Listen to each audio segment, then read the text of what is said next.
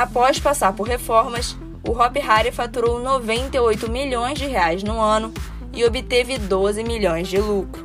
O parque temático, localizado no interior de São Paulo, superou todas as expectativas e se tornou um dos empreendimentos turísticos mais rentáveis e bem geridos do Brasil.